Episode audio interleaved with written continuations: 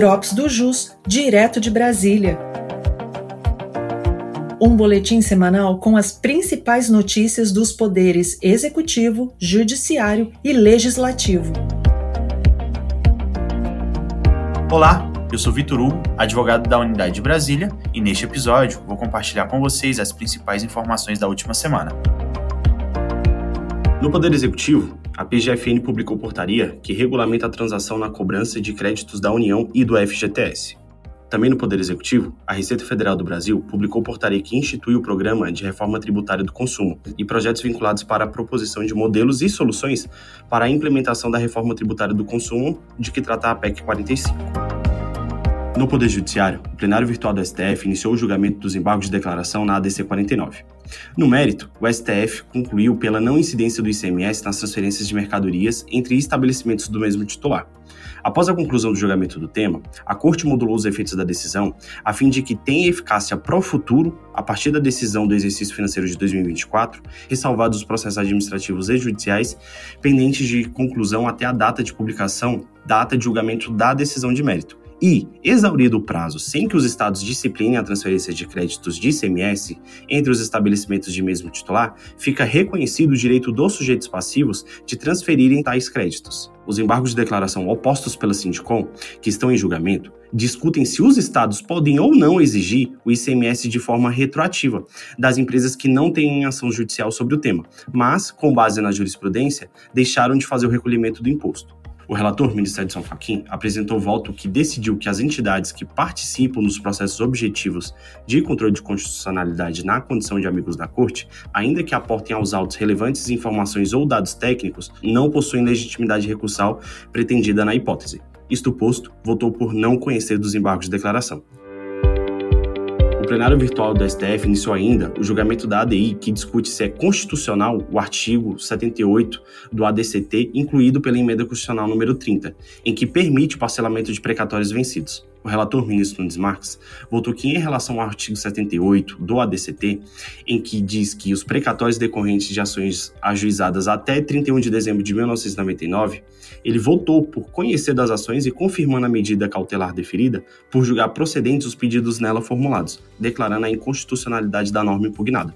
Em segundo, votou por manter a validade dos pagamentos que tenham sido realizados em consonância com a disciplina hora declarada inconstitucional, que é a hipótese dos precatórios decorrentes de ações ajuizadas até 31 de dezembro de 1999. E por fim, em razão da impugnação específica do parágrafo 3, que previa a redução para dois anos nos casos de precatórios judiciais originários de desapropriação de imóvel residencial do credor, desde que comprovadamente único à época da emissão na posse,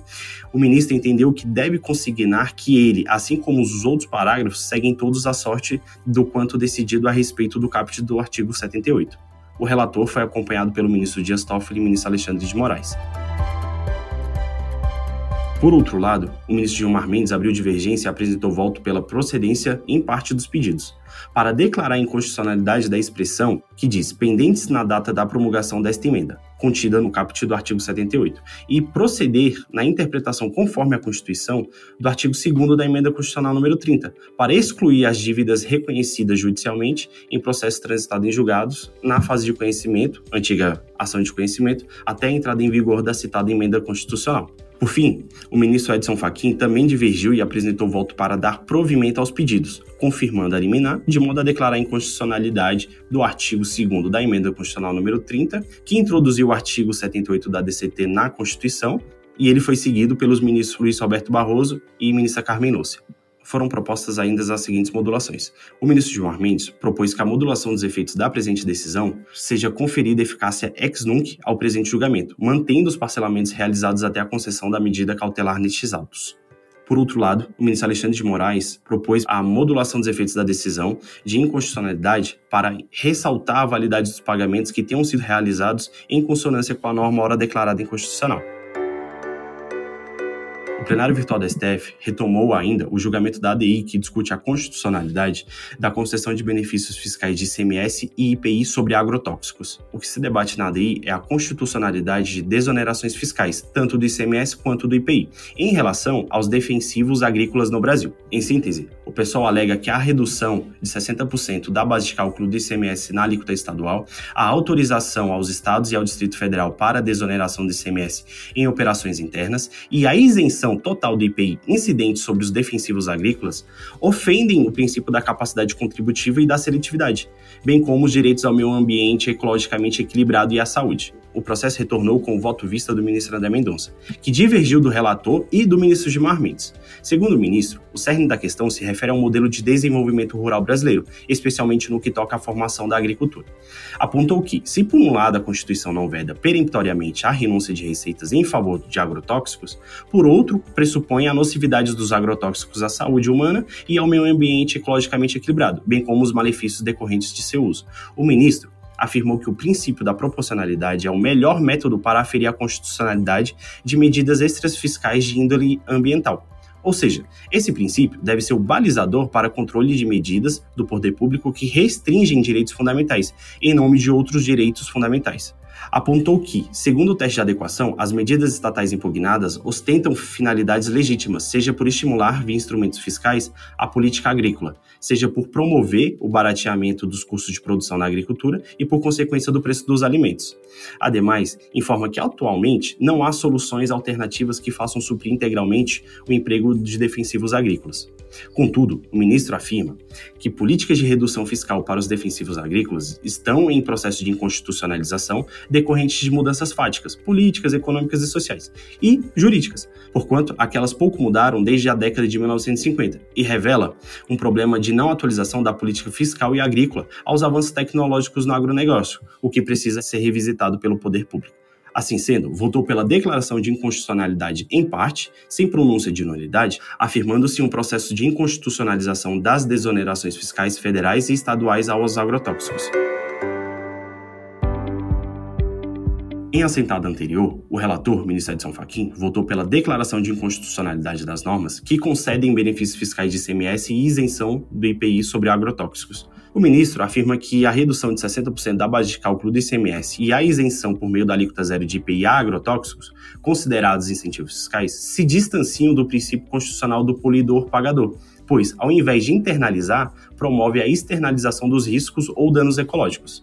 Ademais, pontuou o ministro que as normas tributárias indutoras não devem ignorar as externalidades geradas por determinada atividade econômica, sejam positivas, sejam negativas. Quando sua aplicação gerar fomento de determinada atividade econômica que implique risco ou mesmo danos ao meio ambiente, deve haver necessariamente consideração desses custos. Ou seja, segundo o relator, quanto mais nocivo determinado bem, serviço ou processo produtivo, mais severa deve ser sua tributação. Há, de acordo com o relator, uma incompatibilidade entre essa desoneração tributária e o dever constitucional atribuído ao poder público de proteção preventiva ao meio ambiente e tratamento diferenciado conforme o impacto ambiental dos produtos e serviços de seus processos de elaboração e prestação. Afirma ainda que a desoneração proposta viola o princípio da precaução e, ao invés de fomentar a redução do consumo excessivo de agrotóxicos no país, o governo incentiva o seu uso por meio de desonerações tributárias concedidas à importação, à produção e à comercialização interestadual de agrotóxicos, o que vai na contramão das políticas que buscam garantir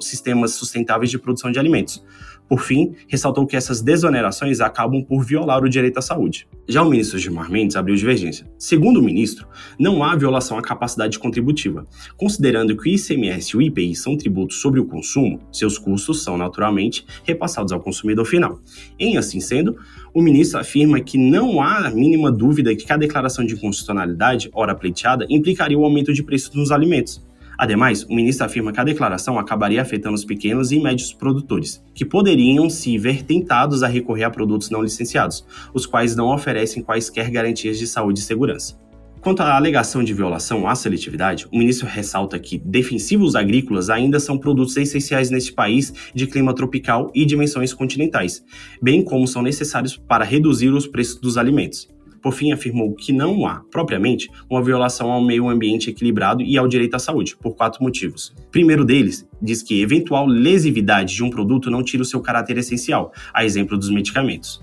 Segundo, há um minucioso regramento no tocante à avaliação toxicológica, ambiental e agronômica para registros de defensivos agrícolas, a fim de garantir que os seus efeitos negativos sejam minorados e superados pelo benefício de seu uso. O terceiro argumento diz que o atual estágio de desenvolvimento técnico-científico não permite a sua completa eliminação em um país de clima tropical e dimensões continentais como o nosso. E por fim, o quarto argumento do ministro diz que o benefício deve ser analisado em relação às consequências que produz, qual seja reduzir os preços dos alimentos. E por fim, reiterou que não se trata aqui de uma escolha entre alimentos orgânicos ou não, mas ambos servirem ao objeto fundante da República Federativa do Brasil de eliminar a fome. Então, em síntese, o relator, ministro Edson Fachin, julga a ADI procedente em relação à inconstitucionalidade por violação ao direito à saúde e meio ambiente equilibrado, e o ministro Gilmar Mendes julga improcedente por entender constitucional, já que a política de redução fiscal dos defensivos favorece a redução dos preços de alimentos, e com isso servem para alcançar um dos objetivos fundamentais da República Federativa do Brasil, que é a eliminação da fome. E, por fim, o ministro André Mendonça julga a ADI parcialmente improcedente, no sentido de reconhecer a inconstitucionalidade, mas sem declaração de nulidade, por entender ser um processo de inconstitucionalização iminente. Logo, é dever do poder público revisar as políticas. Foram propostas na ADI as seguintes modulações. Pelo relator, ministro Edson Fachin, votou pela modulação com efeito ex nunc e da fixação da alíquota zero aos agrotóxicos indicados na tabela do IPI. Já o ministro André Mendonça propôs a fixação de prazo de 90 dias para que o CONFAS e o Poder Executivo da União e dos Estados promovam adequada e contemporânea reavaliação dessa política pública de índole financeira. Já no STJ, a primeira turma entendeu pela incidência do imposto de renda retido na fonte sobre remessas ao exterior para pagamentos de contrato de prestação de assistência e de serviços técnicos. O processo retornou com o voto vista da ministra Regina Helena, a qual se limitou a acompanhar o relator. O relator, ministro Benedito Gonçalves, em assentado anterior, votou pelo provimento do RESP da Fazenda e com a consequente negativa de provimento ao recurso adesivo dos contribuintes. Para o ministro, os valores remetidos ao exterior a título de serviços técnicos ou assistência técnica prestados sem transferência de tecnologia se sujeitam, em princípio, ao imposto de renda retido na fonte, nos termos da legislação. Todavia, existindo convenção para evitar dupla tributação firmada entre os Estados envolvidos, devem ser consideradas suas disposições, conforme se depreende do CTN. Sendo assim, no caso dos autos, as convenções firmadas pelo Brasil com a Alemanha, Argentina e China, cada qual ao seu modo, estabelece no protocolo adicional, em essência, que os rendimentos provenientes da prestação de assistência técnica e serviços técnicos são aplicáveis às disposições do artigo 12 das respectivas convenções que tratam da tributação dos royalties afirma ainda que as três convenções admitem que os royalties podem ser tributados no estado contratante de que provém, de acordo com a legislação desse estado, respeitando os limites de alíquotas quando nelas previsto.